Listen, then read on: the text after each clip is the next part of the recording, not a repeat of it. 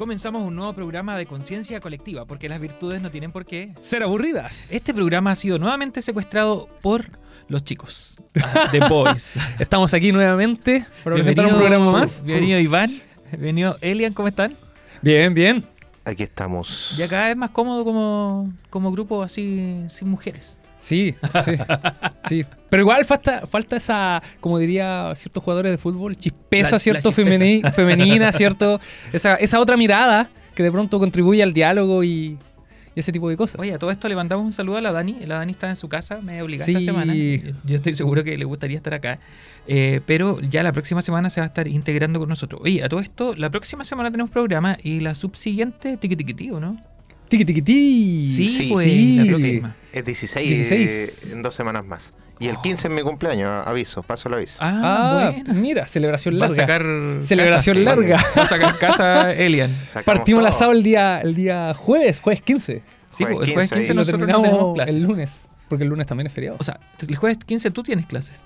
En la mañana. En la mañana. Sí, pero hasta mediodía, gracias que que ahí dijo clases hasta el mediodía. Es que lo dijo por mi cumpleaños. Ah, ahí está, gracias. Esa es la cuestión. Gracias, mira, no, se me había ocurrido la cuestión. Ahí están los contactos, ¿cierto? Que pueden hacer ese tipo de cambios. Oye, ¿qué ha pasado la semana? ¿Cómo han estado? ¿Tienen alguna novedad? Eh, clases pesadas, me dijiste tú. Sí, un día bastante pesado porque tuvimos que recuperar clases de la semana pasada porque tuvimos algunas actividades. ¿A todo esto qué actividad? De acerca de inclusión. Vino ah, personas del Senadis ¿Ya? ¿Cierto? A dar una charla sobre inclusión, así que llevamos ahí a los alumnos, todo bien buena, bien entretenida, bien interesante. ¿Qué te, llamó la atención? Oh, varios temas. O sea, un tema que ya por sí llama la atención para ver cómo lo están abordando desde las políticas públicas, ¿cierto? Porque obviamente Senadis es algo del, gobierno, digamos. Eh, entonces, cómo lo están abordando desde una política pública hasta eh, cae la discusión incluso dentro de la institución, cómo institucionalmente estamos abordando tanto dentro del aula como, ¿cierto?, en Duoc en general, el tema de la discapacidad, de la inclusión, etcétera, etcétera.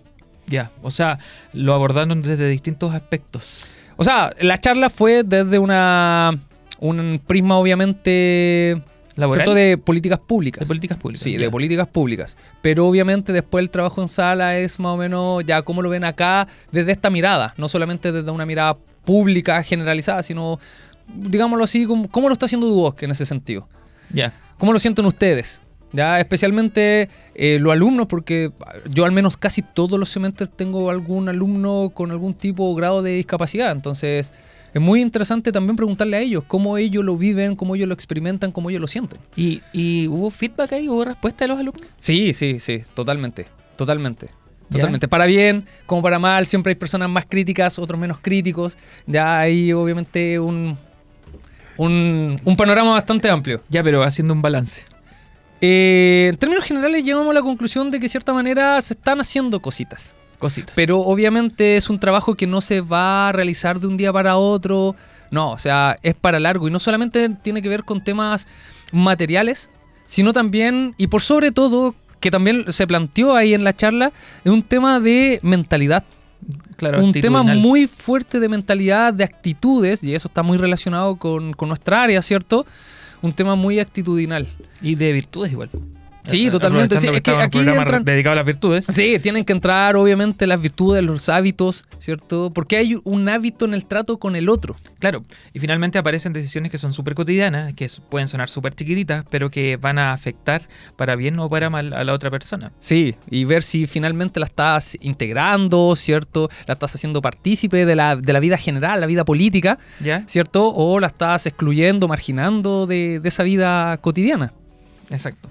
Oye, entonces estuvo interesante. Yo creo que eh, podríamos, ya que no sabíamos qué hablar en el programa, vamos a hablar de la inclusión. No, de hecho ese es el tema, pero el tema surgió justamente por, por la, charla, de la semana pasada. ¿Quién estuvo ahí? La Dani, creo. La, sí, bueno, bueno, varios profesores, Juan Carlos, la Cristi, la, Dani de nuestro departamento. Eh, bueno, las personas de Senadis y bueno, los alumnos que también estaba particularmente dirigido a ellos, a un grupo de alumnos en particular, de diseño, de enfermería, de odontología, si es que no me falla la memoria técnico en odontología, que son personas que o profesionales, futuros profesionales que en algún momento van a tener que lidiar con, esta realidad, digamos. Ya. Más allá de, ¿cierto?, es mi compañero o mi compañera, sino que tratar a personas con discapacidad, tener compañeros quizás con discapacidad, etcétera, etcétera. Ya. Sí, en Duoc se han dado todas esas experiencias. ¿ah? Sí. Y ahí podría analizar si es con más éxito o con menos éxito, pero pero claro, a ti te ha tocado, a mí en algún momento también me tocó, eh, y, ciertamente se convierte en un desafío que te interpela de un modo que no te esperáis, porque te, llega y es como, ¿yo qué hago? ¿Yo aquí qué hago? ¿Qué hago, ¿qué hago con, esto, digamos? Exacto. Con esta situación. Sí, porque... Eh, de a veces uno tiene buenas intenciones, que fue uno de los elementos que, se conversó en el momento, en la charla, que a veces uno tiene buenas intenciones, pero por por ignorar algo termina en buen chileno embarrándola. Sí, yo tengo en buen chileno, en buen chileno. se, puede haber dicho de otra manera, digamos. Sí, bueno, siempre se puede decir de otra manera. Eh, sí, sabes que a mí me, Yo en algún momento estuve en Coalibi. Eh, fuimos con un curso. ¿Qué es eso? Eh, Corporación de Ayuda Limitado Visual. Ah, mira. Eh, y claro, ahí llegan muchas personas que tienen limitación visual o que empiezan gradualmente a quedarse sin, sin, la, vista. Y claro, nos, hicieron, no una charla, pero sí nos dieron algunos pequeños tips eh, que fue como, oye, yo no sabía esto y es súper importante que lo sepas. Mm, detalles, detalles que... Que por eso digo, tiene que ver con los hábitos y con la mentalidad que tenemos. Detalles, por ejemplo, al momento de hablar con una persona ciega, de decirles como, por ejemplo, con quién estás. uno se acerca normalmente a otra persona, nosotros tres. Ponte tú. Nos acercamos, tú me ves. ¿Cierto? Entonces ves que yo te estoy hablando y que también al lado mío hay otra persona que no está hablando, pero porque lo puedes ver, pero una persona que es ciega no. Entonces ese detalle de decir, ¿sabes qué? Eh, estoy con tal o cual persona como para darle un contexto, un espacio, ¿cierto? Es súper significativo para una persona con problemas y para, que no ocurran incomodidades, por ejemplo, si cuenta algo que no tendría que contar enfrente a la persona. También, ahí le estás haciendo un gran favor, ¿cierto? O sea, hay, hay, hay pequeños tips, por decirlo de alguna manera, o es que más que tips es como, insisto, es como un cambio de mentalidad al momento de tratar. Porque estamos, y acá el punto, acostumbrado a tratar con gente que, digamos, no tiene una discapacidad visual. Entonces, cuando nos encontramos con una persona con discapacidad visual, la tratamos como si no, en algunos casos, no tuviera esa discapacidad. O sea, el tema ahí es que necesitamos mucha ayuda de aquellos que trabajan con. ¿Cachai? O sea, nosotros deberíamos estar constantemente formándonos al respecto, porque podría ser con el limitado visual, pero también podría ser con la persona con TEA, ¿cachai? Eh, también podría ser con, en fin, eh, con las personas que son trans, ¿cierto? Porque no estamos acostumbrados a esa realidad que, que está surgiendo cada vez más. Sí. Y que muchas veces, por un error en el lenguaje, eh, en, el modo de tratar al otro, te... Puedes pasarlo a llevar, Pasarlo a llevar y también tiene consecuencias para ti.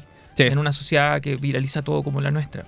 Sí. Entonces... Que a veces no, no, no es con mala intención, sino que es por un tema de hábito, ¿cierto? De costumbre. Eh, tratas como tratarías a otra persona, pero te das cuenta que no, que corresponde un trato distinto, diferenciado. Sí. ¿Ya? Ahora, tú no sé si que había diferencias entre integración y. Ah, sí, eso. E, eso e, inclusión? Sí, es un tema que, eh, que, que. fue una de las primeras cosas que se abordó, digamos, exclusión, segregación, eh, integración y hoy en día la palabra que se utiliza es inclusión. inclusión. ¿cierto? Que va más allá de la integración. Que va, sí, va mucho más allá de la integración, es decir, es hacer espacios, según lo que yo lo entiendo, espacios que... Eh, un espacio en común para personas tanto con discapacidad como personas sin discapacidad. En cambio, por ejemplo, la integración, eh, se crea un espacio para personas eh, sin discapacidad, la cual las personas hacen el esfuerzo, por decirlo de alguna manera, y ahí viene la palabra, de integrarlos a ese espacio, pero el espacio como que no es no es eh, apto. para esas personas. Es como que si estuvieran fuera de su ambiente. En cambio, la gracia de, la inclusión es hacer un ambiente que responda a todas las necesidades individuales. Exacto.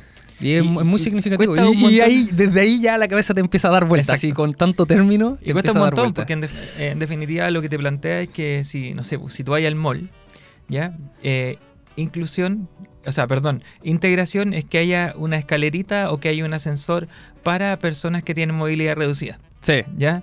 Eh, pero en realidad lo que te plantea la inclusión es que todos debieran entrar por los mismos espacios y que esos espacios estuvieran integrados para todos, que no se viera una diferencia. Y, acá un punto bien importante de los que se habló, que sea eh, que sean unas respuestas universales. Exacto. De hecho, uno de los ejes que, que se habló en, en, esa charla. Ya vamos indagando un poco en cada uno de sus ejes. Pero uno de esos ejes era la universalidad.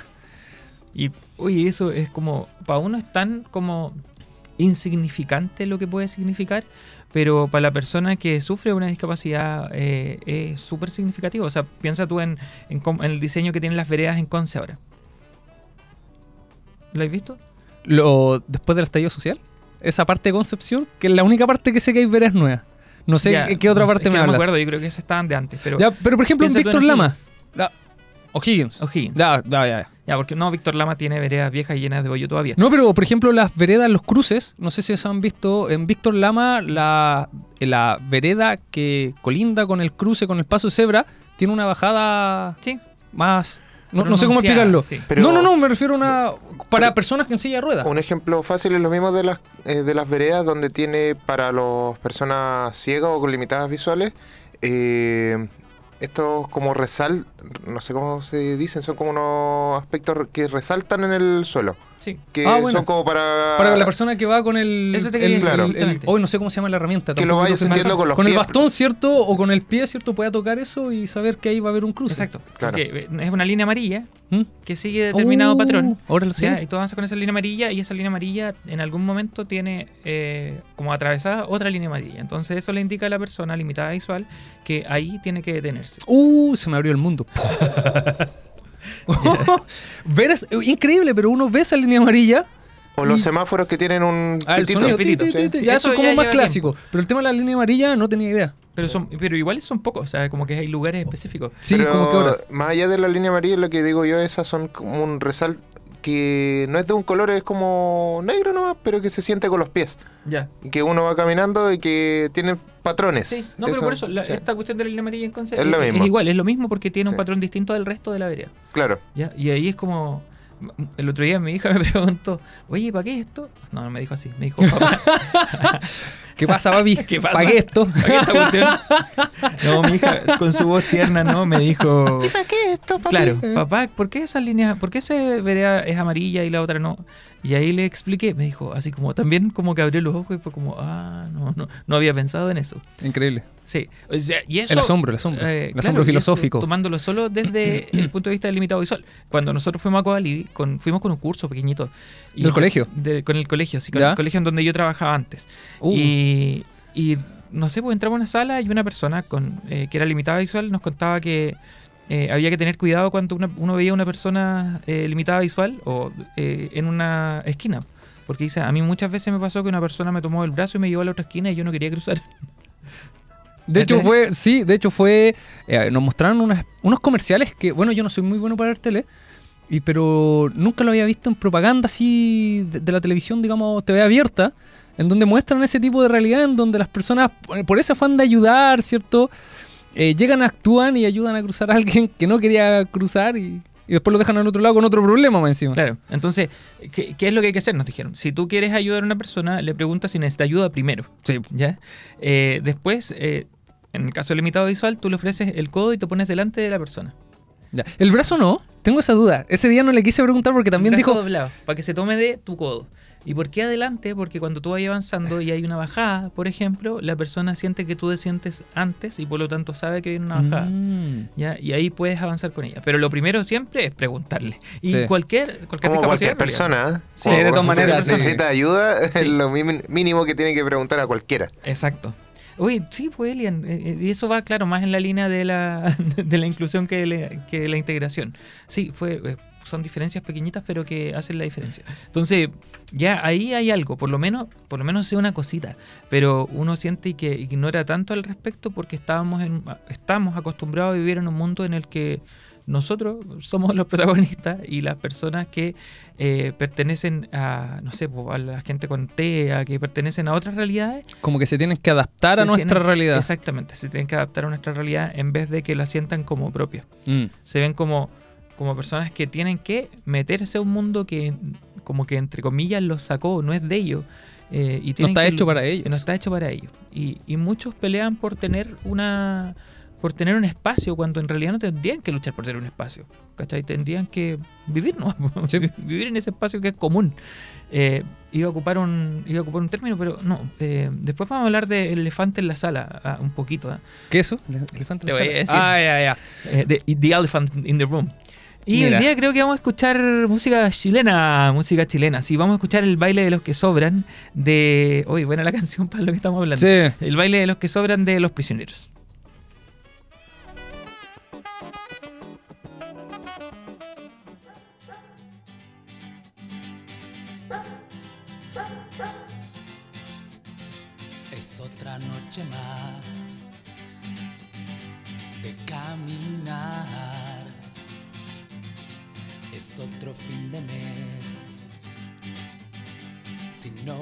Mis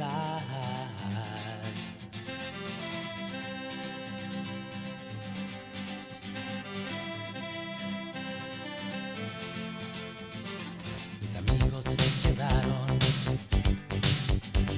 igual que tú.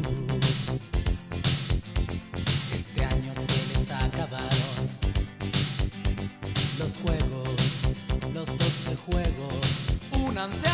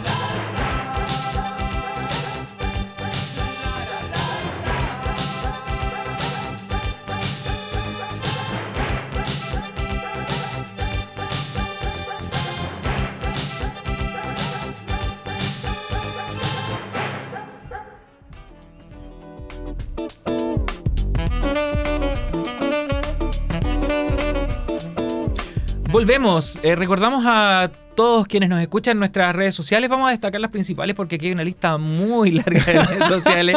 Estamos en Instagram. Estamos en, todas AE partes, Radio, en sí, definitiva. Totalmente. En Instagram como AE Radio, en Spotify están nuestros post, podcast, nuestros podcasts en AE Radio, pueden buscarlo. Eh, tenemos En una iTunes página web que es de donde nos pueden escuchar. En, iTunes también. Oye, que me está costando la pronunciación hoy día.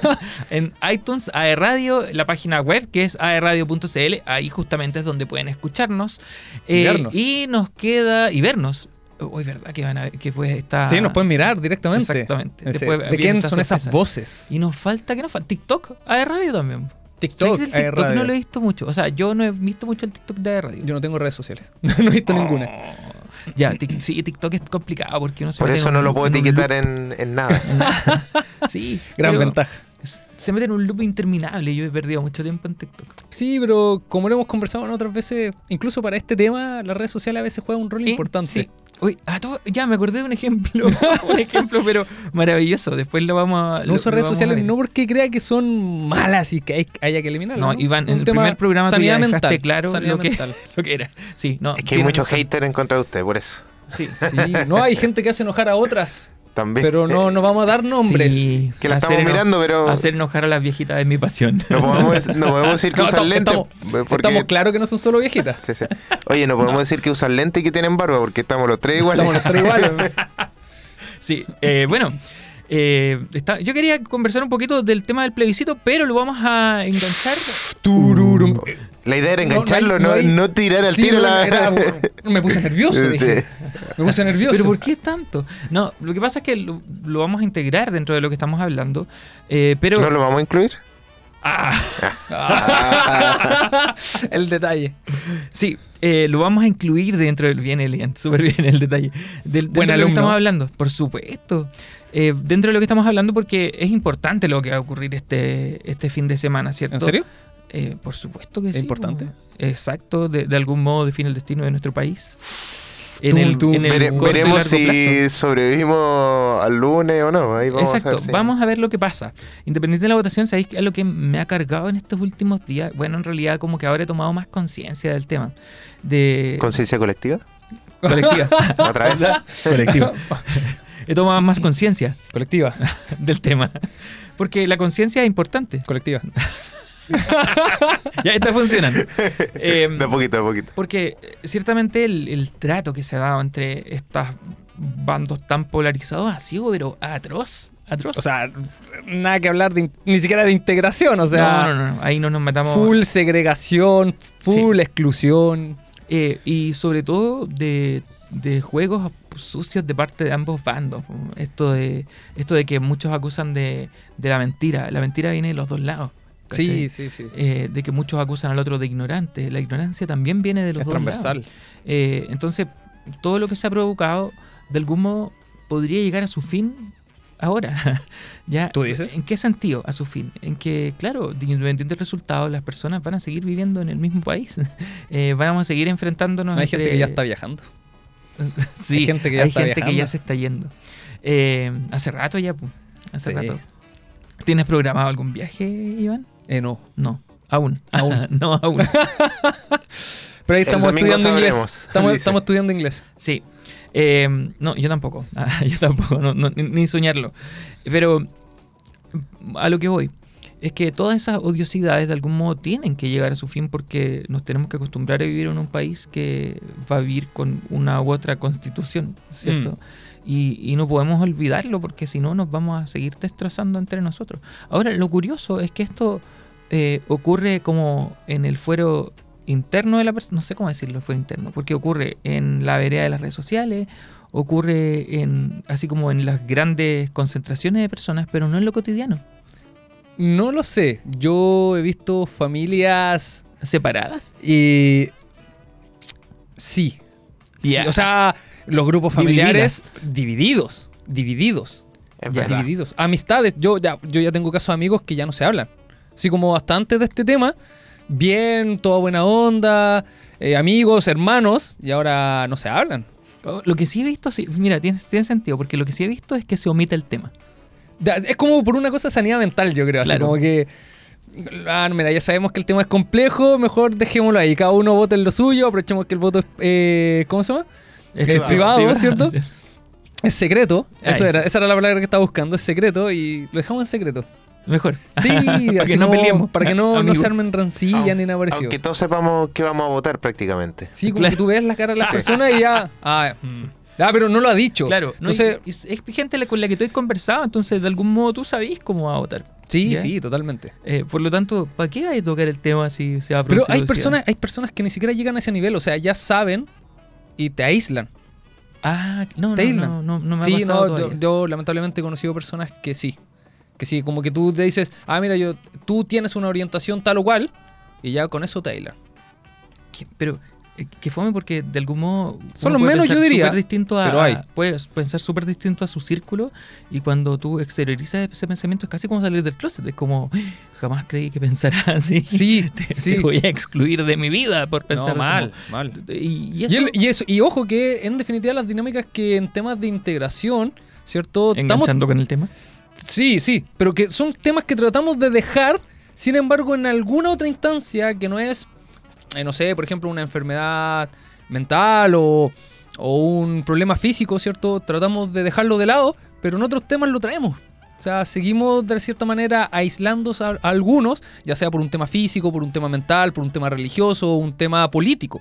Entonces, ¿en, en qué estamos? Digamos. y en todos esos ámbitos debiéramos practicar la inclusión En todos esos ámbitos debemos aplicar la inclusión. O sea, es que yo estaba pensando en, en que, claro, en las elecciones, el- o sea, en realidad no estaba pensando, yo tengo que ser honesto, los chiquillos me lo mencionaron, eh, pero recordándolo para que ustedes también lo, lo- lo puedan conversar en esto de que las votaciones han dado algunos ejemplos, que han llamado como vocales de mesa a, sí, a personas con alguna discapacidad. visual. Eh, visual, también TEA, por ejemplo. Eh, y, y acá es interesante que a veces la familia se opone a, a ese deber cívico que ese individuo sigue teniendo, digamos. O sea, es la misma familia muchas veces quienes eh, aíslan, ¿cierto? O segregan a una persona que, que obviamente va a depender bastante del grado del problema que tenga, ¿cierto? Pero que en algunos casos no hay impedimento para que pueda votar. De hecho, existe el voto asistido. Sí, Pero hay personas que, fam- familias, que ya aíslan a esa persona.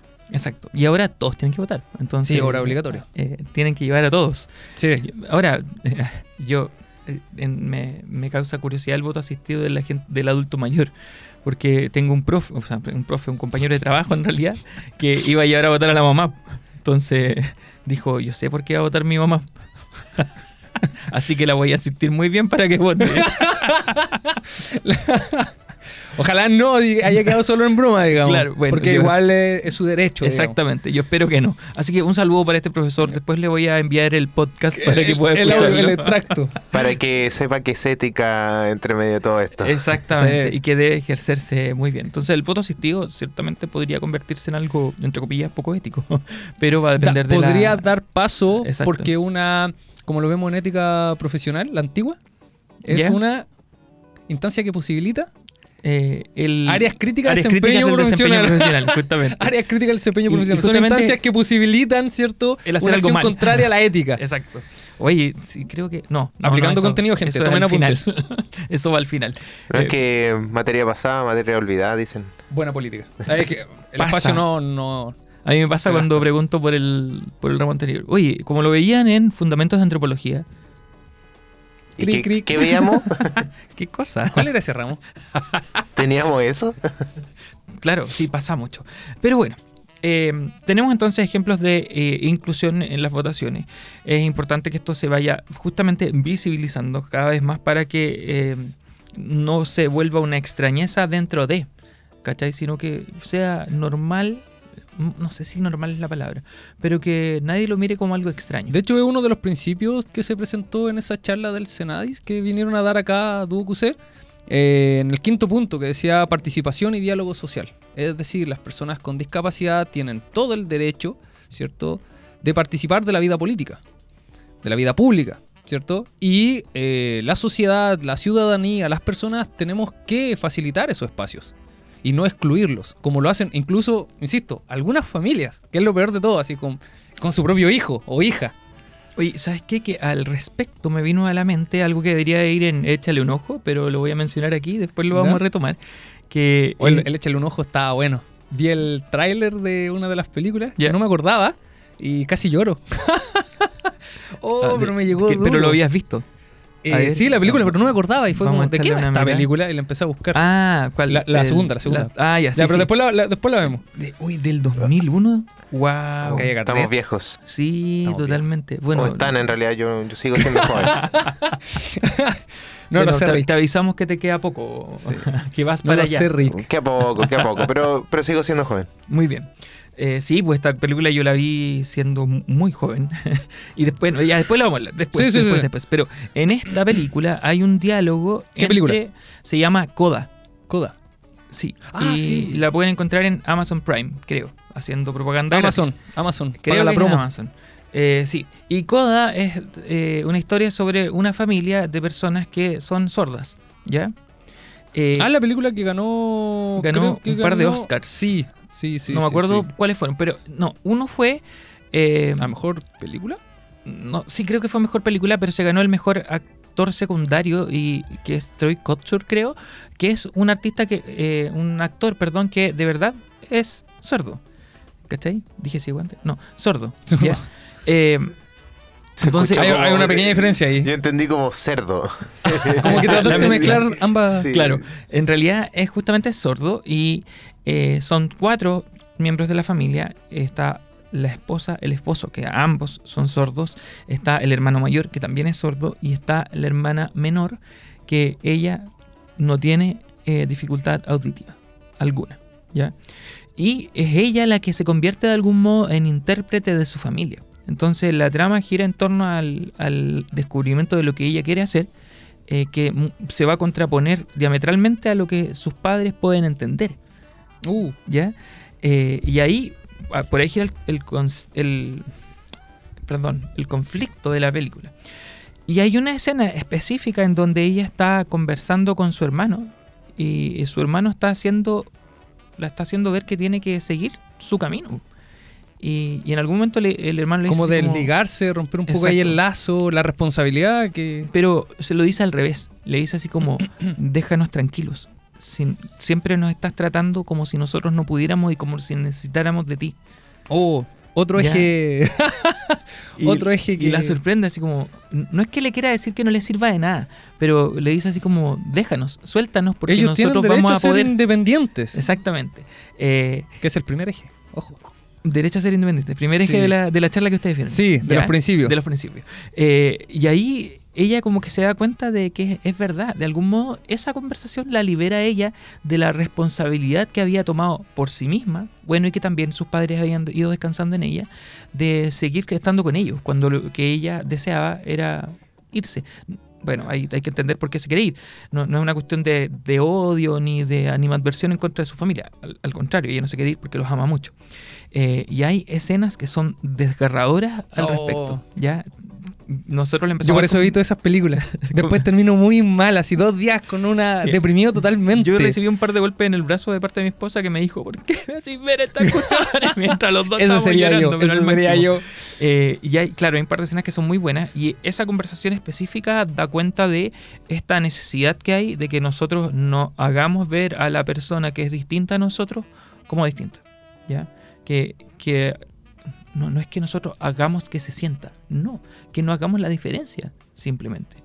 Y eso Que eduquemos como educaríamos a cualquier otra persona. O sea, mis padres me educaron para que yo fuera independiente, que me pudiera valer por mí mismo. Educar de la misma manera. Obviamente quizás no lleguen a un, un grado de independencia muy grande. Obviamente también va a depender, ¿cierto? Eh, del grado de la discapacidad que tengan. Pero sí apuntando a eso. Y no que sean, que necesiten siempre estar valiéndose de otra persona. La independencia en ese sentido claro. es bastante importante. Y, y eso es parte de cómo eh, nosotros tenemos que programar eh, toda, desde la infraestructura de nuestro país hasta el trato que Material y mental. Justamente. Oye, ¿les parece si vamos a otro, A otro tema? temazo. Sí, Otro temazo. eh, Bailando Solo de los Bunkers.